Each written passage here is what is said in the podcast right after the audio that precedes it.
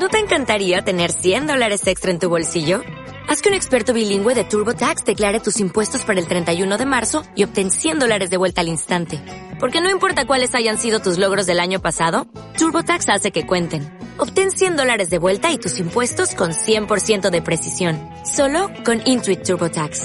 Debes declarar para el 31 de marzo. Crédito solo aplicable al costo de la presentación federal con TurboTax Full Service. Oferta sujeta a cambios o cancelación en cualquier momento.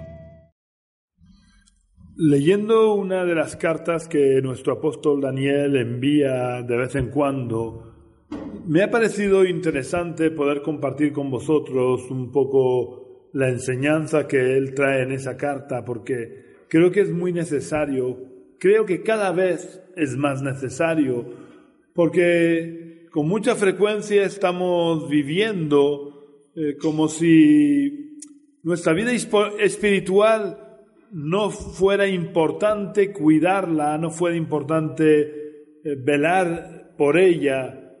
Vivimos como si no corriéramos ningún peligro espiritualmente hablando y llenamos nuestra mente de preocupaciones acerca de nuestra vida material y física, pero no nos acordamos demasiado de nuestra vida espiritual sin darnos cuenta que en nuestra vida espiritual tenemos que enfrentarnos constantemente a peligros que muchas veces son más difíciles de detectar que los peligros físicos, por lo que nos pasan desapercibidos.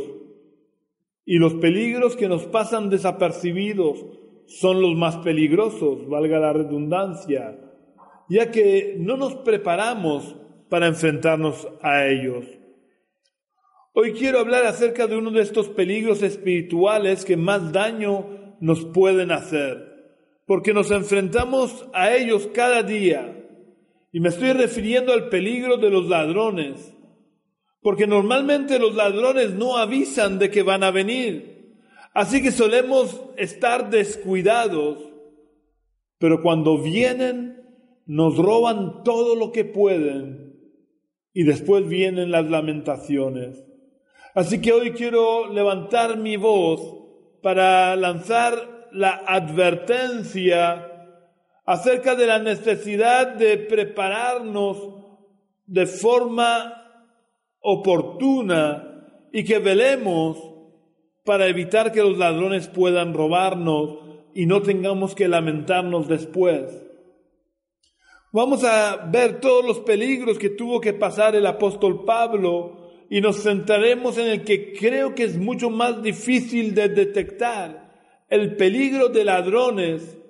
Y aunque Pablo habla de todos los peligros que él ha tenido que enfrentar físicamente, quiero aplicarlo a nuestra vida espiritual, porque si la palabra de Dios no la podemos aplicar a nuestra vida, no sirve de nada. La descripción de los peligros que Pablo tuvo que pasar se encuentra en su segunda carta a la iglesia de Corinto en el capítulo 11, versículos 24 al 27. Vamos a leer en segunda de Corintios capítulo 11, versículos 24 al 27, donde el apóstol Pablo dice, de los judíos cinco veces he recibido cuarenta azotes menos uno. Tres veces he sido azotado con varas una vez apedreado, tres veces he padecido naufragio, una noche y un día he sido náufrago en alta mar, en caminos muchas veces, en peligro de ríos, peligro de ladrones, peligros de los de mi nación, peligros de los gentiles, peligros en la ciudad, peligros en el desierto, peligros en el mar, peligros entre falsos hermanos, en trabajos y fatigas, en muchos desvelos y hambre y sed, en muchos ayunos, en frío y desnudez. Vamos a orar al Señor. Oh Dios, queremos darte las gracias por tu palabra. Gracias Señor porque tú siempre nos estás advirtiendo para que velemos y oremos, para que estemos preparados cuando llega la noche donde no se puede trabajar Gracias porque tú nos sostienes con tu diestra. Gracias por todo, Señor. Yo quiero pedirte que tú tomes control de mis pensamientos, que me ayudes a llevar mis pensamientos cautivos a la obediencia a Cristo y tú puedas hablar a través de mí. Yo reconozco, Señor, que no soy digno, pero gracias por la sangre del Cordero que me limpia y me hace digno. Gracias, Señor, por lo que tú haces en mí. Yo te pido que tú me ayudes a transmitir tu palabra con tu Espíritu Santo, que tu gracia sea suficiente en esta mañana en nuestras vidas, en el nombre de Jesús. Amén. Entre todos los peligros, como os he dicho antes, quiero destacar que Pablo habla de peligro de ser asaltado y robado por los ladrones. Pablo tuvo que pasar por estos peligros físicamente porque tenía que viajar muchos kilómetros a pie, pasando por montes, por valles y lo que era mucho más peligroso, atravesando desfiladeros donde solían esconderse los ladrones para asaltar a todo el que pasara por ahí. Pero Pablo también tenía diariamente que protegerse de los ladrones espirituales, como nosotros tenemos que protegernos cada día de los ladrones espirituales que quieren robarnos todo lo que recibimos de parte de Dios. Normalmente los ladrones entran de noche cuando estamos durmiendo durante, o, entran cuando estamos de vacaciones, cuando estamos tranquilamente en nuestras vacaciones disfrutando de esos días, los ladrones aprovechan para entrar en nuestras casas. Y últimamente está muy de moda también los descuideros, que están siempre pendientes de cuando tienes un descuido robarte. Y espiritualmente también ocurre esto. Los ladrones vienen cuando estamos durmiendo espiritualmente, cuando nos hemos ido de vacaciones espirituales. Yo recuerdo cuando yo era jovencito que iba a una iglesia en Ginebra. Ginebra es una ciudad suiza que está prácticamente rodeada de Francia.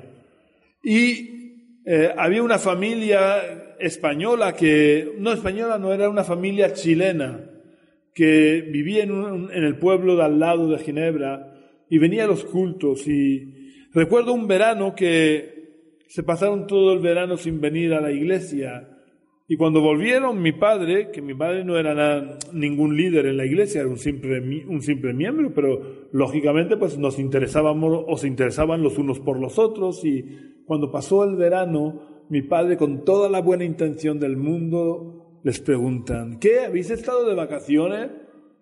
Y dijeron, no, es que hemos estado de vacaciones espirituales. Así que se habían pasado todo el verano sin venir a la iglesia porque estaban de vacaciones espirituales. Yo os digo, menos mal que Dios no se toma esas vacaciones, porque si no lo llevábamos claro. Pero quien sí que no toma vacaciones son los ladrones espirituales.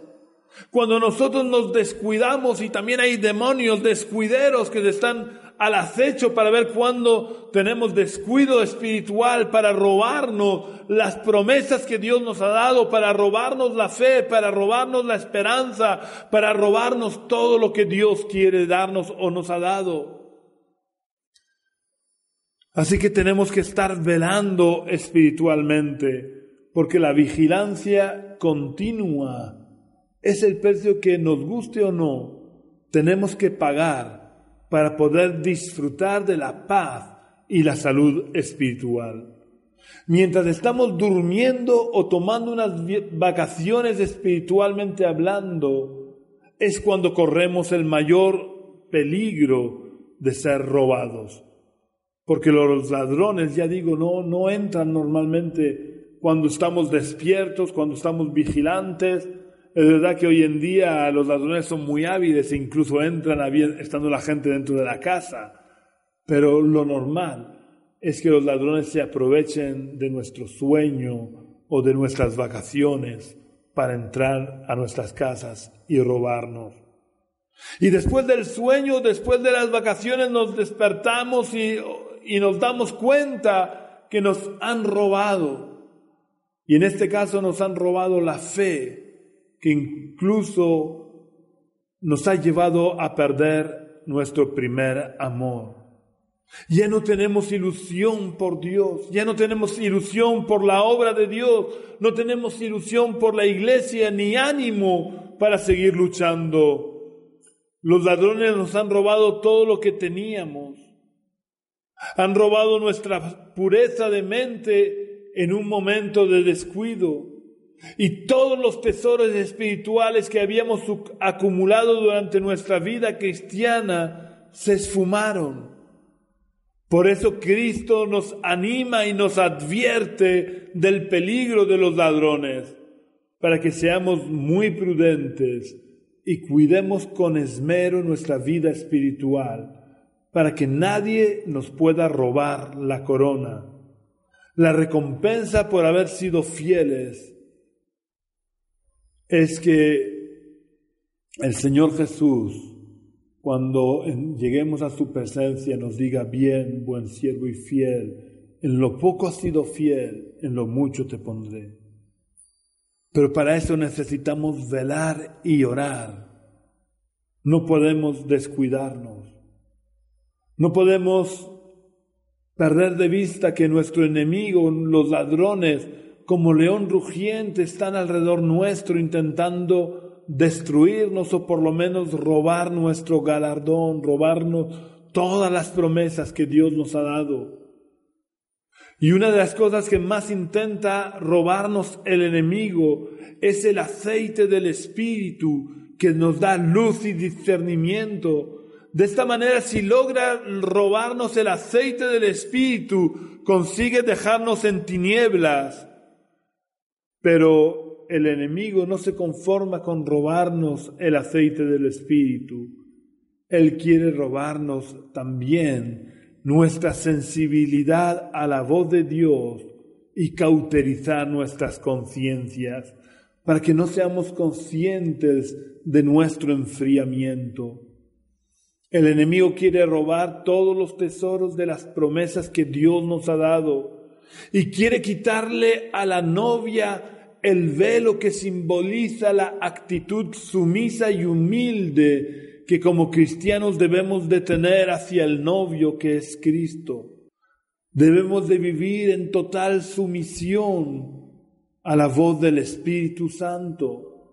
Y el enemigo quiere cegarnos los ojos del entendimiento, quiere robarnos el aceite de la unción, para que no seamos capaces ya de discernir la voz de Dios de tal manera que Él pueda desviarnos del camino, pueda apartarnos del propósito de Dios.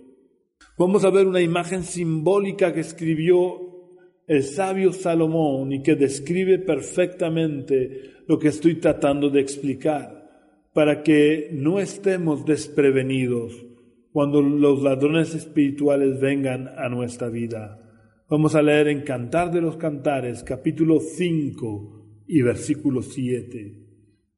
El sabio Salomón dice en Cantar de los Cantares, me encontraron los guardias que, que rondan la ciudad. Me golpearon, me, me hirieron, me arrebataron el manto los guardias de las murallas. Este es un cuadro de la iglesia que no se despertó al llamado del novio y en su búsqueda del amado fue golpeada y le quitaron el manto. En la noche de la prueba es donde hay más peligros, porque todo parece oscuro y sin salida. Y muchas veces lo que nos resulta más complicado es que parece que no hay respuesta de parte de Dios. Sin embargo, el tiempo en el cual debemos de estar velando es sobre todo durante la noche de las aflicciones, porque suele ser también el tiempo de mayor tentación, cuando lo que creíamos en la luz empieza a ponerse en duda en la oscuridad. Esto ocurre con mucha frecuencia en nuestras vidas.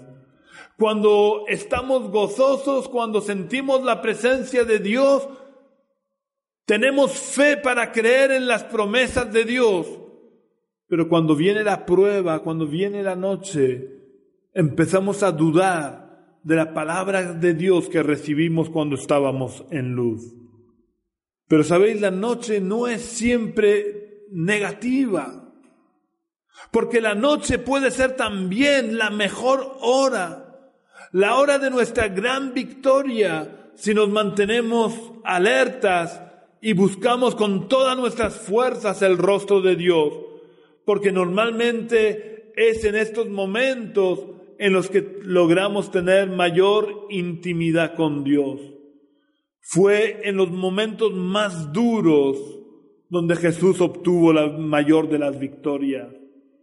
Fue en la cruz cuando aparentemente no había esperanza para él, que estaba él derrotando todos los principados potestades de las tinieblas y dándonos a nosotros la victoria o haciéndonos partícipes de su victoria. También Pablo y Silas en la cárcel de Filipos no se hundieron en la desesperación ni se contagiaron de los lamentos, de la ira de los demás presos. Ellos a medianoche estaban cantando y alabando a Dios. Y lo que hacemos a medianoche determina en gran medida cómo irá al día siguiente. Cuando en los momentos duros, cuando en los momentos de tristeza, cuando en los momentos de tentación permanecemos fieles a Dios y vencemos, entonces llega el día y podemos ver la gloria de Dios. Los muros que aguantaron años y años de lloros, blasfemias y melancolías se quebrantaron y se derrumbaron ante la voz de la alabanza y la gratitud a Dios. La noche de prueba puede ser un tiempo de desaliento y depresión, o puede ser el tiempo cuando con ánimo e ilusión esperamos un nuevo amanecer. Elías en su hora de prueba se escondió en la cueva de la lástima propia hasta que el Señor le preguntó, Elías, ¿qué haces aquí? Cuando nos escondemos, Dios siempre nos busca preguntando, ¿dónde estás? ¿O qué haces aquí? Cuando una persona sufre un robo de manera violenta o su casa es saqueada, comienza a sentir temor. La seguridad que sentía antes del robo ha sido quebrantada, desembocando con mucha frecuencia en traumas y pánico. Esta situación produce confusión e inseguridad. Jesús en cierta ocasión dijo que el ladrón solo viene para robar, matar y destruir. El ladrón de nuestras almas es el diablo que pretende en todo momento robarnos la fe, la esperanza y el amor. Cuando nuestra fe en Dios y en su palabra es debilitada y quebrada, produce en el hombre y la mujer confusión y temor porque donde no hay fe, hay temor. El diablo, mediante las circunstancias que nos envuelven, intenta robarnos la esperanza en nuestro futuro, en nuestra sanidad y en el porvenir de nuestras familias. Su plan es robar nuestro amor hacia Dios, haciéndonos dudar de su bondad, de sus promesas y acusando a Dios de descuidarnos. Pronto aparece una pregunta que nos hacemos todos en estas situaciones. Maestro, ¿no te importa que perezcamos? Esto es lo que le dijeron los discípulos a Jesús en la barca, cuando se había levantado una tormenta. Y muchas veces es el clamor también de nuestro corazón cuando estamos en medio de la tormenta. Maestro, ¿no te importa que perezcamos? No te importa que tengamos que sufrir, no te importa que tengamos que pasar por esta tormenta. Esos salteadores que suben por el muro pueden ser nuestros propios pensamientos y nuestros razonamientos. Nos asaltan sin avisar, sobre todo cuando estos pensamientos proceden de figuras de autoridad como médicos, padres, líderes o maestros. Estos pensamientos hacen su efecto en nuestras vidas cuando al bajar la guardia aceptamos como verdadero el veredicto o el dictamen del profesional. Normalmente los pensamientos de derrota se basan en hechos verídicos, en exámenes, en radiografías y análisis, pero no son necesariamente, y recalco, no tienen por qué ser necesariamente la última palabra. Y con esto no quiero desacreditar a los médicos. Ellos hacen su trabajo.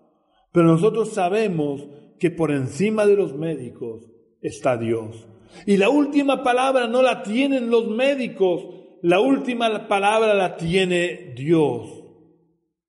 Estos pensamientos que nos, nos asaltan nos roban la paz, nos roban la fe y la esperanza, debido a que no proceden del Espíritu de Dios y contradicen a las palabras de Jesús. Esta lucha por mantenernos firmes en medio del ardor del fuego de la prueba, la sufrimos todos.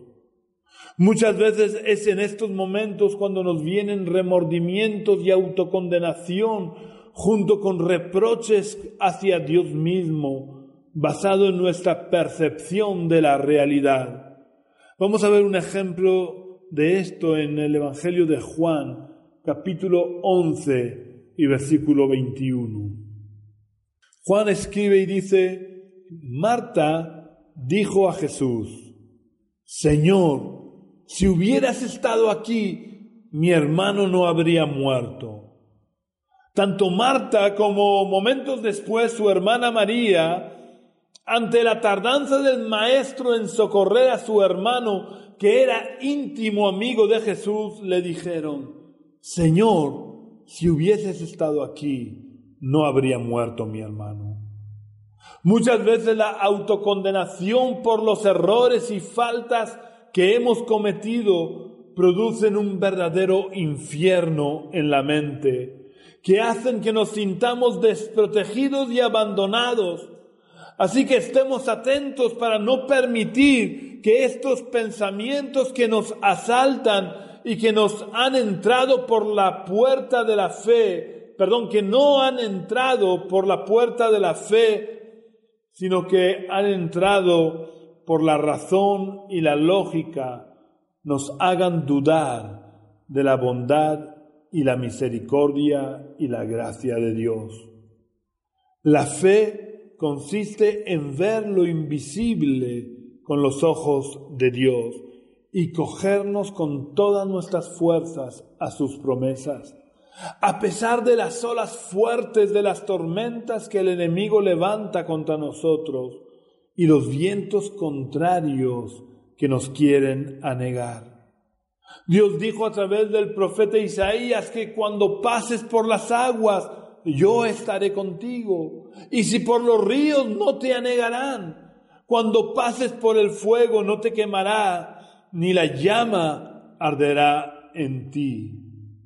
Aquí eh, eh, Dios no está eh, dando la posibilidad de que eso ocurra. Dios está afirmando cuando pases por las aguas, cuando pases por los ríos o cuando pases por el fuego. Por lo tanto, eso quiere decir que vamos a pasar por las aguas, vamos a tener que atravesar ríos, vamos a tener que pasar por el fuego. Pero la promesa de Dios es que Él estará con nosotros. Existe una relación inquebrantable entre la esperanza y el gozo. Cuando los ladrones logran robarnos la esperanza, perdemos el gozo de la salvación y la depresión y el desánimo intentan destruirnos. Es en estos momentos que debemos recordar y aferrarnos a la, a la promesa de que el justo por la fe vivirá, porque es en la mente donde se libra la batalla. Por eso el apóstol Pablo dice que debemos llevar nuestros pensamientos cautivos a la obediencia a Cristo, no dejarlos divagar en nuestra lógica, en, nuestra, en nuestro razonamiento, sino que debemos de llevarlos cautivos a la palabra de Dios para que nadie nos pueda robar la esperanza porque sin esperanza no hay gozo. Pablo escribió también en su carta a los romanos, y el Dios de la esperanza os llene de todo gozo y paz en la fe, para que abundéis en esperanza por el poder del Espíritu. El Dios de esperanza nos llena de todo gozo, y esto es obra del Espíritu Santo. Las circunstancias de la vida son inciertas y muchas veces contrarias al gozo. Pero si por medio de la fe nos aferramos a las promesas de Dios y no permitimos que nada ni nadie nos robe la esperanza, el gozo del Señor será nuestra fortaleza. Otra vez Pablo en la misma carta nos anima diciendo, gozosos en la esperanza, sufridos en la tribulación, constantes en la oración. Es bueno que versículos como estos nos los aprendamos de memoria para repetirlos en nuestra mente y de esta manera contrarrestar los pensamientos que nos llevan al desánimo y que todos pasamos a lo largo de nuestras vidas, porque siempre a lo largo de nuestra vida tenemos que pasar por sufrimientos y no debemos estar desprevenidos. Hemos de recordar que los ladrones son los pensamientos que no entran por la puerta de la verdad y por lo tanto son mentiras. Y el padre de toda mentira es el diablo. Así que debemos de resistirle firmes en la fe y levantar los muros de la fe lo suficientemente altos para que los ladrones no puedan entrar. La puerta de nuestra mente debe de abrirse al pie de la cruz para filtrar todos los pensamientos que llegan a nuestra mente. La luz o la verdad debe de ser nuestra armadura, porque donde hay áreas de tinieblas, zonas donde la luz no, no reina, los dardos del enemigo pueden entrar con su veneno, contaminando todos los pensamientos. Así que vistámonos con las armas de la luz. Pablo llegó a un nivel en su vida espiritual que nos parece a veces una montaña imposible de escalar. Vamos a ver lo que dijo en su carta a los Romanos capítulo 5 versículos 3 al 5. Romanos capítulo 5 versículos 3 al 5 dice, y no solo esto, sino que también nos gloriamos en las tribulaciones, sabiendo que la tribulación produce paciencia, y la paciencia prueba, y la prueba esperanza, y la esperanza no nos defrauda, porque el amor de Dios ha sido derramado en nuestros corazones por el Espíritu Santo que nos fue dado. La expresión la, la esperanza no nos defrauda, nos recuerda las situaciones donde nuestras esperanzas una y otra vez fueron tiradas por tierra, haciéndonos muy difícil seguir adelante, porque sin esperanza no hay gozo ni progreso. Incluso a veces hemos llegado a tener temor de esperar en Dios, por lo que aumenta el dolor de la desilusión. El secreto de estos versículos, el secreto de Pablo, es que el amor de Dios ha sido derramado en nuestros corazones por el Espíritu Santo que nos fue dado. No es algo natural, porque la confianza en el hombre nos desengaña y una, una y otra vez. Nuestra confianza no está en el hombre, nuestra confianza no está en nada natural, nuestra confianza está en el Espíritu Santo que nos ha sido dado. Nuestra confianza está en el amor de Dios, que sobrepasa todo entendimiento. El autor de la carta a los hebreos dice, no perdáis pues vuestra confianza, que tiene una gran recompensa, pues os es necesaria la paciencia, para que, habiendo hecho la voluntad de Dios, obtengáis la promesa. Para terminar, quiero recordar que los ladrones que vienen a robar la fe, la esperanza, el amor y el gozo son los pensamientos naturales y los razonamientos humanos que no han entrado por la puerta de la verdad. No importa si son filosofías o enseñanzas, pensamientos u opiniones de maestros, lo que no es revelación del Espíritu Santo viene para robarnos el gozo y la paz.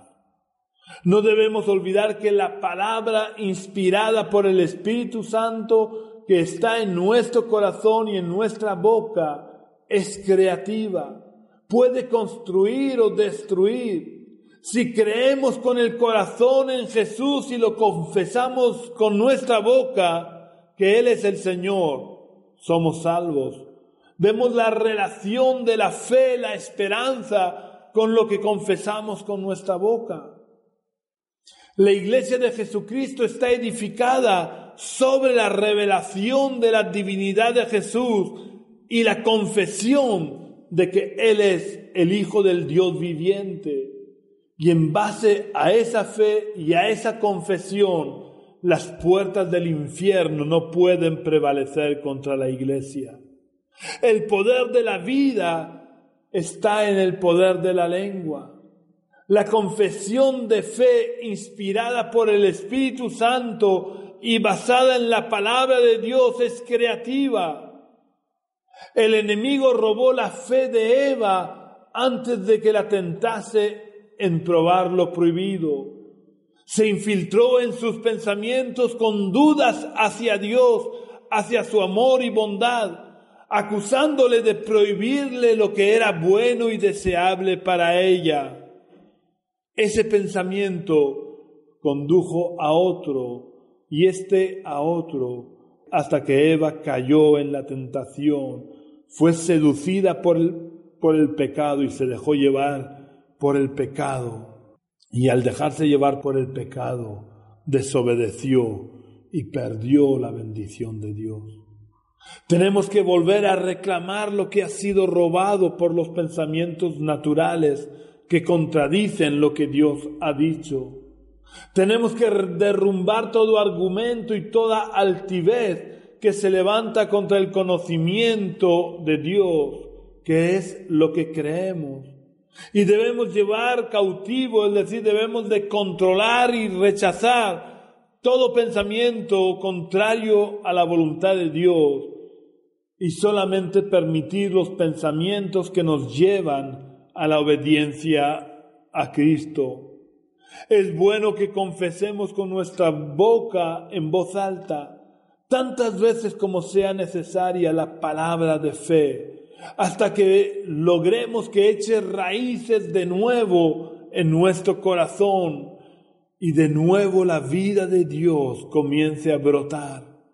No desistamos, perseveremos hasta que lo consigamos venceremos por la sangre del Cordero y la confesión de fe.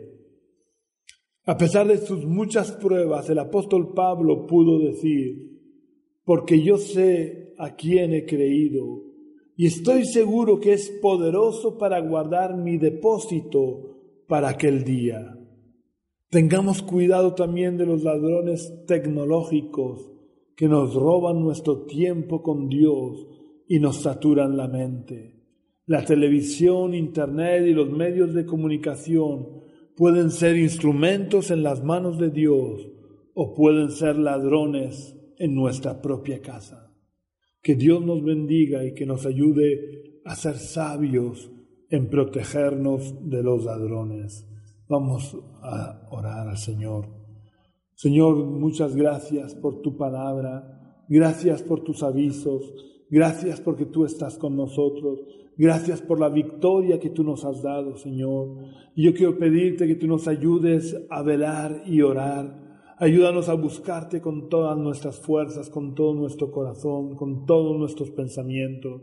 Ayúdanos a rechazar todo pensamiento que no venga de ti, que no sea ungido por el Espíritu Santo.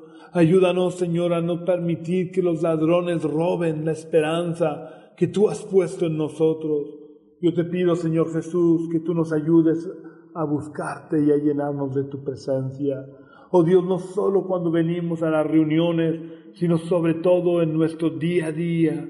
Que nuestro día a día sea un día contigo cada día, Señor, para que podamos crecer en ti, para que tu semilla pueda crecer en nosotros y podamos ser fortalecidos en ti. Ayúdanos a no permitir que los ladrones entren y nos roben. En el nombre de Jesús. Amén. Si deseas conocer más acerca del amor de Dios hacia tu vida, si quieres saber mejor lo que Jesús hizo por ti en la cruz, o si necesitas consejería pastoral, toma boli y papel, porque te vamos a decir las tres maneras en que puedes contactar con nosotros. La primera y más importante, visitando la iglesia Génesis, acudiendo a nuestras reuniones en Cartagena, en el barrio de los Dolores de Cartagena, en la calle Río Júcar número 19 bajo, esta calle está a las espaldas del Colegio Nuestra Señora de los Dolores, situado al lado de donde se pone el mercadillo los jueves. Nuestra reunión principal es el domingo a las 11 de la mañana. Si quieres visitarnos, serás muy bienvenido. La segunda manera de contactar con nosotros es a través del teléfono llamando al número 607 426 127. Y la tercera es visitando nuestra página web iglesiagenesis.yindo.com. La repito deletreándola lentamente. iglesiagenesis.j-i-m-t-o.com. Que Dios te bendiga. Oh, oh, oh, ¿Necesitas ayuda? En O'Reilly Auto Parts te ayudamos. ¿Necesitas algún consejo? Te aconsejamos. Nuestros profesionales en autopartes están siempre disponibles para ayudarte a encontrar lo que necesites. Excelente servicio al cliente es solo una de las ventajas que ofrece O'Reilly Auto Parts. Los profesionales en autopartes. Oh, oh, oh,